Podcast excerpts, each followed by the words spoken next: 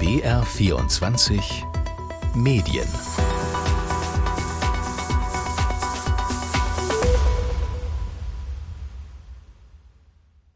Ich bin Nina Landhofer und der Krieg in Israel und Gaza lässt auch uns nicht los. Letzte Woche haben die Kollegen aus dem ARD-Studio in Tel Aviv erzählt, wie sie es schaffen, aus Gaza zu berichten, obwohl da die letzten Wochen keiner mehr reingekommen ist. Mich hat seitdem ein Satz umgetrieben, den ein US-Senator schon 1914 zum Ersten Weltkrieg also gesagt haben soll, nämlich das erste Opfer des Krieges ist die Wahrheit. Kriegspropaganda, die gab es natürlich schon immer, das ist kein neues Phänomen und der Umgang damit war immer ein Thema in Konflikten.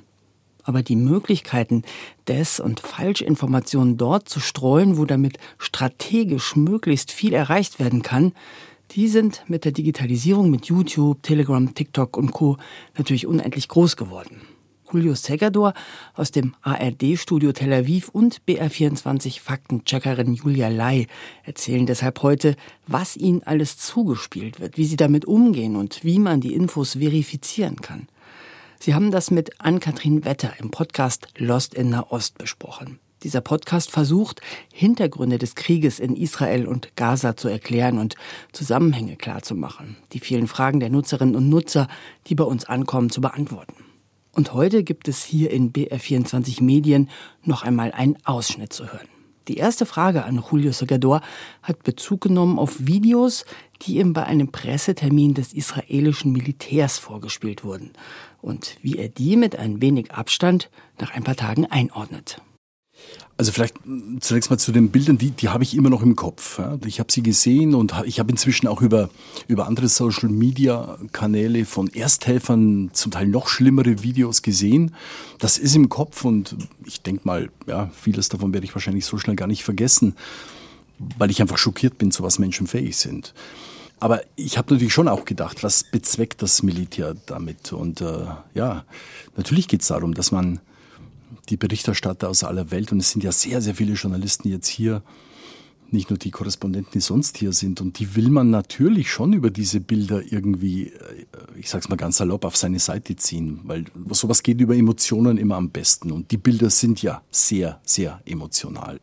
Julio, ist es eigentlich üblich, dass man solche Einladungen bekommt als Journalist, weil folgendes, ähm, wir bzw. die News WG hat für heute auch eine Einladung nach Berlin bekommen vom Botschafter des Staats Israel zu einem besonderen Briefing über den Angriff der Hamas und da soll auch ein Film gezeigt werden und es klang ein bisschen so, als wäre das ein ähnliches Video vom Massaker am 7. Oktober als wäre das ein ähnliches Video, was du da zu sehen bekommen hast.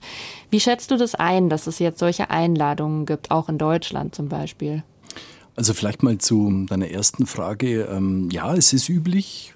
Ich habe nicht nur jetzt zu dieser Filmvorführung äh, eine Einladung bekommen, sondern wir bekommen auch Einladungen, dass wir mit Militärs in die Kibbuzim gehen können. Das sind also diese diese kleinen Ortschaften am Rand des Gazastreifens, die überfallen worden sind an diesem 7.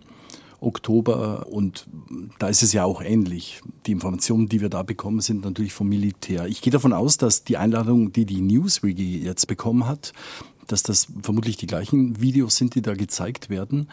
Und äh, ja, es ist üblich und ja, was bezweckt man damit? Vielleicht, dass es jetzt sogar im Ausland äh, gezeigt wird. Also hier in Israel gibt es sehr, sehr großes Entsetzen darüber, wie im Ausland, und da will ich jetzt Deutschland gar nicht ausnehmen, über diesen ganzen Krieg äh, diskutiert wird, weil man eben sagt, äh, man sieht diese Bilder, wie äh, Palästinenser-Demonstrationen auf den Straßen zu sehen sind, wie Juden in Deutschland zum Teil angegriffen werden, dass äh, Juden sich verstecken müssen erneut, dass sie ihr jüdisch Sein nicht offen zeigen können. Also Dinge, die, von denen man eigentlich dachte, dass sie eigentlich nicht mehr der Fall sind. Und äh, das ist hier in Israel mit, ja, als, als Schock wahrgenommen worden. Und nicht nur in Deutschland, auch in Frankreich ist es ja so in vielen anderen Staaten, inklusive den Vereinigten Staaten, die immer eigentlich eine sehr, sehr enge Beziehung zu Israel haben. Und deshalb geht man jetzt auch ins Ausland, weil man eben sagt, man will das Narrativ verändern. Und ich glaube, das steckt wirklich dahinter. Das Narrativ, dass wir eine sehr, sehr große arabische Community haben, die sehr, sehr gut vernetzt ist und die in der Öffentlichkeit, so wird das hier wahrgenommen, das ist, das ist nicht meine Meinung, aber so wird es hier wahrgenommen, eben das Narrativ verändert hat, dass überhaupt nicht mehr über diesen Angriff gesprochen wird, was ich vorhin schon so ein bisschen angedeutet habe, sondern dass, ähm, dass es jetzt darum geht, welche schlimme Dinge Israel in, in Gaza macht. Und das, da möchte man dem entgegenwirken, auch mit solchen Einladungen. Also da gibt es einen ganz klaren Zweck dahinter. Und wie muss ich mir so ein Briefing vorstellen? Wie ist das abgelaufen, als du da warst? Also bei mir lief es so ab, dass wir äh, wir mussten alle Handys abgeben und sind dann, das war in so einer Militärbasis nördlich von Tel Aviv äh, und saßen dann in so einem großen Kinoraum. Und am Anfang hat der Sprecher des International Desk vom IDF, also sozusagen der, der Auslandspressedienst vom israelischen Militär, der Chef äh, Richard Hecht, der hat einfach uns eigentlich ganz nüchtern gesagt, äh, dass wir jetzt unzensiertes Material sehen werden, was äh, von verschiedenen Kameras aufgenommen wurde, also Kameras, ähm, da geht es um die Bodycams, die die äh, Terroristen hatten an dem 7. Sie haben ja alles gefilmt und auch ins Netz gestellt zunächst, ähm, aber auch von, von Dashcams in Autos und dann natürlich äh, Kameras, die die Soldaten hatten, als sie dann in diese Kibbutzim rein sind, als sie sich auch ja, äh, regelrecht Schlachten geliefert haben mit den Terroristen. All das war zu sehen und dann natürlich die Bilder, die sie erwarteten. Also die vielen Toten, ja, man muss es so offen sagen, abgeschlachtete Menschen. Und danach äh, bekamen wir nach dieser Vorführung einfach die Möglichkeit, nochmal drüber zu reden. Da wurde jetzt ähm, eigentlich das Emotionale nicht nochmal überhöht, dass man, dass dann nochmal jemand gesagt hat, Mensch, habt ihr, habt ihr schon mal so schlimme Bilder gesehen und so. Nee, nee, das war alles sehr, sehr nüchtern, davor und danach. Ich glaube, man wollte einfach auch die Bilder wirken lassen. Und gibt es sowas auch von der Gegenseite, also von der Seite der Hamas? Was die Hamas macht, sehr, sehr professionell, ist, dass sie Videos äh, uns zukommen lässt. Die sind sehr, sehr professionell produziert. Ähm, die sind auch, glaube ich, nicht in, in, im Gazastreifen produziert, vermutlich in, in, Katar oder im Libanon, denke ich mal, wo ja auch äh, ziemlich hohe Funktionäre der Hamas sitzen. Diese Videos bekommen wir und äh, wie, wie kommen die bei euch an? die kommen über die Social Media Kanäle an. Also bei mir ist es so, dass ich ja eigentlich schon vorher immer einen der Pressesprecher der Hamas, mit dem ich mich ja auch getroffen habe im, im Gazastreifen, als ich dort war, vor dem Krieg, den hatte ich als Kontaktperson, ganz normal, wie es eben so ist, dass man zu den Leuten der, der Presse in Kontakt hat und der schickt mir weiterhin eben diese Videos. Äh, zusätzlich bekomme ich sie jetzt auch über, über andere Kanäle, aber es sind die im Grunde die gleichen Videos. Also wie gesagt, das ist sehr, sehr professionell gemacht. Was die Inhalte der Videos anbelangt, da würde ich sagen, das ist äh, blanke Propaganda. Ja, also da äh, würde ich nie im Leben so ein Video, das ich da bekomme, da, da geht es dann eher um militärische Dinge, wie auf israelische Panzer geschossen wird oder wie, wie toll der Vormarsch oder die Verteidigung der Hamas ist. Äh, also ich sehe das, ich benutze es aber nicht eigentlich für die Berichterstattung. Also du machst schon Unterschiede, was diese Videos angeht? Ich mache diesen Unterschied auf jeden Fall, weil auf der einen Seite sind es Videos, die ich von einer staatlichen Stelle eines demokratischen Staates bekomme, beispielsweise jetzt von der, äh, von der Pressestelle der Regierung oder vom Militär. Auf der anderen Seite sind es Videos, die ich von einer Terrororganisation bekomme, von denen ich ausgehen muss. Es ist Propaganda. Ich weiß auch nicht, äh, wie das produziert worden ist.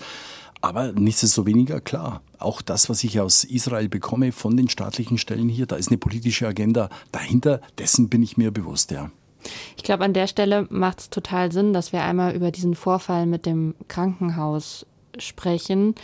Julio, vielleicht kannst du einmal noch kurz in Erinnerung rufen, was genau passiert ist, bevor wir dann mit Julia darüber sprechen, wie sie mit den Videos, die es dazu gab, umgegangen ist das war, glaube ich, in der, in der zweiten Woche des Kriegs, also zu einem relativ frühen Zeitpunkt. Und da wurde, und ich weiß es sehr gut, weil ich habe äh, darüber auch berichtet, mm, und da wurde eben von äh, palästinensischer Seite, von Hamas-Seite, muss man sagen, weil äh, alle Palästinenser Organisationen und Strukturen bis hin das Gesundheitsministerium ja von der Hamas kontrolliert werden im Gazastreifen.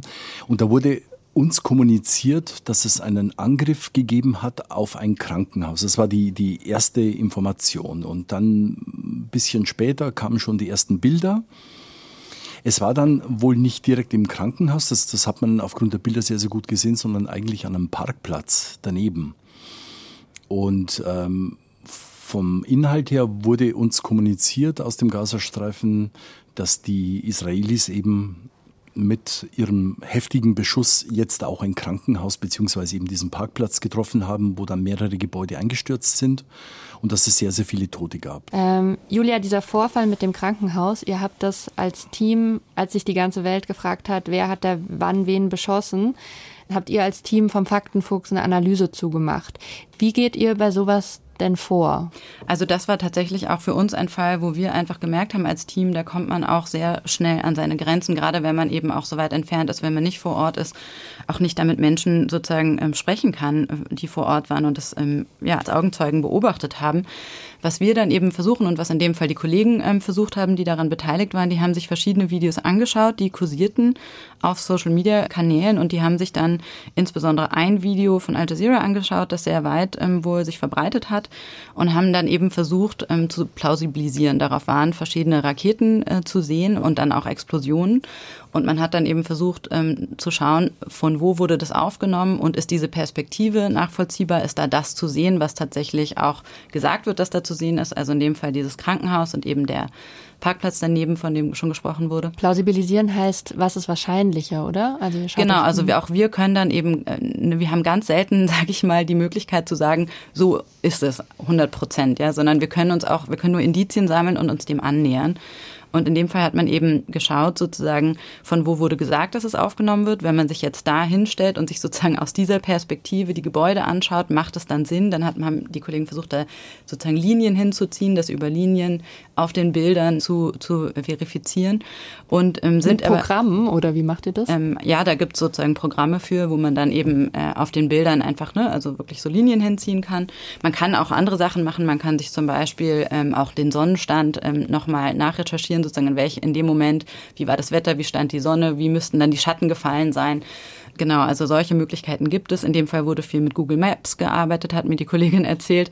Und ähm, dann hat man, dann schaut man sich zum Beispiel die Architektur dieses Krankenhauses an, schaut nach ähm, auffälligen Merkmalen und versucht das dann eben im Bildmaterial wiederzufinden und zu verifizieren, ist das wirklich dieses Gebäude. Wir packen euch das zum Nachlesen auf jeden Fall in die Show Notes. Das klingt aber sehr aufwendig, was du da jetzt gerade mhm. schilderst, Julia. Und das ist wahrscheinlich was, was ihr, Julio, in Tel Aviv im Alltag zwischen den Radioberichten und Fernsehbeiträgen, die ihr sonst macht, nur schwer leisten könnt. Ähm, passiert es dann manchmal, dass ihr sagt, okay, da können wir jetzt gerade noch nichts dazu sagen? Oder wie geht ihr mit solchen, ich nenne es jetzt mal Lagen oder aktuellen Situationen um? Damals hatte dann die Bettina, Bettina Meyer, meine Kollegin, äh, hier Schicht und hat darüber berichtet.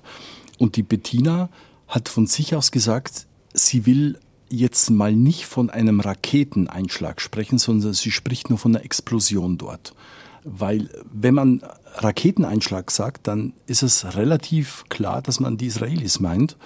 Und da der Fall wirklich so unklar war in dem Moment, hat sie gesagt, also sie spricht nur, es hat da eine Explosion gegeben. Wir haben nämlich dann sehr, sehr schnell auch die Reaktion bekommen von den Israelis, die gesagt haben, Moment mal, wir überprüfen den Fall und werden, werden uns relativ zeitnah äußern, weil es natürlich auch für Israel ein Riesending war, dass äh, ein, ein Krankenhaus beschossen worden ist. Und ähm, es hat sich dann in der Folge relativ schnell gezeigt, ähm, dass vieles eben nicht gestimmt hat. Aber wir haben natürlich schon verschiedene ja, Kategorien, wo wir dann auch diese Plausibilität, von der Julia eben gesprochen hat, auch für uns als Maßstab nehmen. Und äh, da muss ich sagen, das Wichtigste ist natürlich in den letzten viereinhalb, fünf Wochen, dass wir eigene Mitarbeiter dort hatten.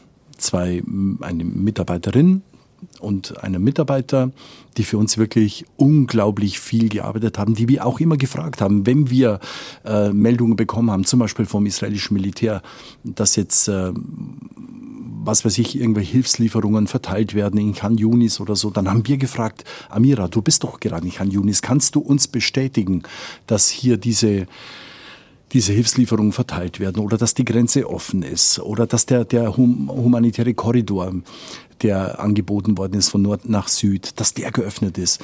Und da haben wir immer sehr, sehr gute Informationen bekommen und waren eben nicht darauf angewiesen, was andere sagen oder was, was uns als äh, offizielles Material weitergegeben wird von israelischer oder von Hamas-Seite, sondern wir hatten unsere eigenen Augen und Ohren dort. Das war sehr, sehr wichtig. Die ist jetzt mit ihrer Familie nach Ägypten raus, konnte ausreisen, weil sie auch vier Kinder hat insofern äh, haben wir diese Möglichkeit jetzt nicht mehr, aber wir haben immer noch mit Mohammed einen Mitarbeiter, der für uns da auch Dinge verifizieren kann. Dann haben wir natürlich Nachrichtenagenturen, mit denen wir seit vielen Jahren zusammenarbeiten, von denen wir wissen, dass sie seriös sind. Reuters und API äh, sind hier als erstes zu nennen. Und dann ist es natürlich auch wichtig, dass man eine eigene Anschauung hat. Äh, jeder von uns Korrespondenten war nämlich schon im Gazastreifen und äh, wir, wir kennen das Gebiet, auch wenn jetzt natürlich durch die Bombenangriffe vieles anders aussieht. Aber wir, wir haben eine Einschätzung, was möglich ist und was nicht. Ich bin neulich auf Instagram auf einen Journalisten aus Gaza gestoßen und da waren im Feed auf einmal Videos von toten Kindern, die da auf der Motorhaube gelegen haben und Frauen drumherum, die geweint haben. Und für mich war das auf vielen Ebenen irgendwie krass, weil ich nicht wusste, wie gehe ich in dem Moment mit dem, was ich da gesehen habe, um. Und auf der anderen Seite haben wir eben diese Videos von den unfassbaren Grausamkeiten, die unter anderem die Hamas-Kämpfer selbst bei ihrem Terrorangriff gefilmt haben, die ja auch auf Social Media teilweise noch zu sehen und unterwegs sind. Ähm, und da ist mir erst gestern wieder ein Video begegnet, wo jemand in ein Auto reinschießt. Und ich muss ganz ehrlich sagen, das macht mit mir natürlich was, äh, solche Bilder zu sehen. Wie kann ich denn erkennen, was mich manipulieren soll und was nicht, ist vielleicht, ich schaue dich jetzt gerade an, Julia, ähm, eine Frage an dich und wie gehe ich damit am besten um? Hm. Also ich finde es gar nicht leicht, diese Frage zu beantworten und ich finde es auch wichtig, da zu differenzieren. Also wir sprechen als Faktenchecker von Falschinformationen auf der einen Seite und Desinformation. Und der große Unterschied ist die Frage nach der Intention, auf die du ja auch gerade, glaube ich, schon so ein bisschen abzielst. Nämlich, ähm, es gibt Menschen, die erstmal Content sozusagen verbreiten, gerade in sozialen Medien. Und ähm, das kann auch falscher Content sein und trotzdem muss da nicht immer unbedingt eine, eine manipulative Absicht dahinter stecken. Ja? Also wir denken jetzt auch an Corona vielleicht, ja. Auch Leute, die vielleicht ähm, Falschinformationen verbreitet haben, die haben das teilweise vielleicht trotzdem äh, sozusagen guten Glaubens getan, in dem Wunsch, irgendwie ihre Angehörigen zu schützen oder zu bewahren. Ja. Und dann gibt es natürlich Informationen, die wirklich in einer manipulativen Absicht verbreitet werden. Und ich glaube, es ist sehr, sehr schwer, da zu unterscheiden. Und ich glaube, gerade jetzt auch, also wenn wir zum Beispiel solche Videos auch, du hast ja auch ähm, Videos von Menschen aus Gaza angesprochen, die auch filmen sozusagen. Und diese Videos sehen wir dann hier und die sind teilweise extrem brutal und sehr, sehr emotional. Ich glaube, auch da wird es wieder beides geben. Also auf der einen Seite gibt es natürlich Menschen, die sozusagen vor Ort sind, die all das Schreckliche auch erleben, die auch dieses Leid erleben ähm, und die das sozusagen mit der Welt teilen möchten, die auch auf ihr Leid aufmerksam machen möchten. Und dann gibt es aber natürlich ähm, sicherlich darunter auch Menschen, die vielleicht auch Verbindung zu Hamas haben. Das ist ja für uns hier jetzt im Einzelfall gar nicht nachzuvollziehen und das auch in der manipulativen Absicht ähm, verbreiten. Und da bin ich bei Julio, sobald das von der Hamas selbst zum Beispiel verbreitet wird, ist da natürlich eine, eine politische Agenda dahinter, ähm, mindestens, ja. Und ähm, ich glaube, ähm, da ist es eben tatsächlich die große Frage, wie man jetzt das eine vom anderen trennt. Und das ist dann eben Aufgabe der Journalisten. Das Erste, was ich zum Beispiel machen würde, jetzt als normaler Nutzer oder normale Nutzerin, ist, wenn ich ein Video sehe, ähm, mich zu fragen, gibt es irgendwo eine seriöse Quelle, die dasselbe berichtet? Also das ist so eine ganz einfache Variante, wie man etwas checken kann, weil gerade jetzt extrem viel auch verifiziert wird von Medien und man zu ganz vielen Themen auch schon Faktenchecks findet zum Beispiel. Ja. Ähm, dann ist natürlich was anderes, was man machen kann. Tatsächlich sind Bilder rückwärts suchen. Also man kann über verschiedene Bilder suchen. Zum Beispiel Google bietet sowas an, aber auch Bing oder TinEye gibt es kann man Bilder hochladen und dann sucht das Programm für einen sozusagen Bilder, die ähnlich aussehen. Und ganz oft kann man darüber sozusagen einen Kontext finden für die Datei, das Bild oder auch das Video, das man da gerade vor Augen hat und kann dann zumindest irgendwie einordnen, was da passiert ist, ob das vielleicht nur einen Ausschnitt darstellt, ob es noch einen ganz anderen Kontext gibt als der, in den es gesetzt wird. Aber man kann eben auch rausfinden, zum Beispiel, wenn man sieht, ähm, es wird jetzt gesagt, das Video ist von gestern und ich finde aber dieses Video oder dieses Bild schon von vor zwei Wochen, dann weiß ich natürlich, das hat jetzt mit dieser aktuellen Situation nichts zu tun.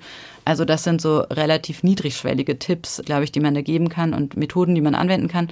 Ähm, wir haben aber auch diverse Artikel dazu schon veröffentlicht als Faktenfuchs. Da lohnt es sich, glaube ich, auch noch mal reinzuschauen, weil es gibt dann natürlich auch noch ein bisschen komplexere Wege, das wir zu machen, tun. Wir machen es so, du schickst die mir und wir packen sie euch in die Show Notes. Irgendwie hat gefühlt äh, jeder eine Meinung zu diesem Krieg in Israel und Gaza und die ist bei vielen nicht unbedingt komplett ausgewogen, würde ich jetzt mal sagen. Ähm, also viele stehen auf der einen oder auf der anderen Seite, ist zumindest meine Wahrnehmung. Julio, würdest du das unterschreiben? Nimmst du das auch so wahr? Absolut, ich würde es äh, doppelt und mit Durchschlag unterschreiben und das hat jetzt überhaupt nichts mit diesem Krieg zu tun. Ähm, ich war sechs Jahre lang Korrespondent in Südamerika und bin irgendwann nach Israel gegangen als Korrespondent und ich kann mich erinnern, ähm, dass ich auf meinen ersten Beitrag hier in Israel mehr Mails und Reaktionen bekommen habe auf einen Beitrag als in sechs Jahren Südamerika. Und das ging so weiter. Mal war ich der Pressesprecher vom israelischen Außenministerium, mal war ich ein Antisemit. War alles mit dabei. Du wirst hier als Berichterstatter äh, wirklich sehr, sehr schnell in die eine oder andere Ecke gedrängt. Hier ist alles unglaublich polarisiert. Es gibt nur schwarz oder weiß. Es gibt kein Grau. Und äh, ich, manchmal ist es sogar so, dass mich bestimmte Medienvertreter, Kollegen ansprechen, für wen arbeitest du? Und sage ich, ja, für die ARD. Und äh, was ist das? Ist das eher regierungsnah oder eher regierungsfern? Und ich sage, nee, eigentlich weder noch. Wir versuchen eigentlich neutral und, und, und äh, objektiv über dieses Berichtsgebiet äh, auch dann zu, zu berichten. Und dann gucken die einen oft an und sagen, das ist überhaupt nicht möglich. Ja, es, ist, es ist so, es ist wirklich unglaublich polarisiert und das schon seit 75 Jahren, dieses, dieser Nahe Osten. Und wie schaffst du es, objektiv zu bleiben, wenn du eben diese Bilder, von denen du gesprochen hast oder über die wir jetzt die ganze Zeit gesprochen haben, wenn du die siehst, wie gehst du damit um? Also ich versuche ich versuch wirklich, ähm, meinen gesunden Menschenverstand einzuschalten. Und das Erste, was im Krieg verloren geht, ist die Wahrheit. Und da ist echt was dran. Julio, vielen Dank ähm, für deine Zeit. Wie geht's jetzt bei dir denn weiter die nächsten Tage? Jetzt kommt ein großer Seufzer. Ich darf, ich darf, ich darf raus. Ich, äh, ich gehe jetzt einfach mal für zehn Tage raus aus, aus Israel, äh, fliege morgen nach Berlin zu meiner Familie und bin froh, dass ich einfach mal durchatmen kann, weil ich jetzt wirklich seit dem ersten Tag mit sehr, sehr wenig Freizeit durchgehend durchberichtet habe, mit einer sehr, sehr hohen Taktung. Und ähm, bin froh, dass ich hoffentlich, hoffentlich abschalten kann. Das, ich weiß nicht, ob es mir gelingen wird. Dafür ist es hier alles viel zu intensiv. Ich hoffe es einfach. Ich wünsche ihm, dass ihm das schnell gelingt, dass er Zeit mit seiner Familie genießen kann, ein wenig die Batterien wieder aufladen, denn das hat man ja gerade auch gehört, die Belastung für Kriegsreporterinnen und Reporter sind enorm. Wer mehr Informationen zu dem Krieg in Israel, Gaza und der politischen Lage drumherum haben möchte, dem sei der Podcast Lost in Nahost ans Herz gelegt. Da gibt es viele Folgen mit den unterschiedlichsten Themen mittlerweile zu finden, wie natürlich auch uns bei 24 Medien in der ARD Audiothek. Wer uns abonnieren will, der kann dort einfach die kleine Glocke drücken. Für heute verabschiedet sich Nina Landhofer.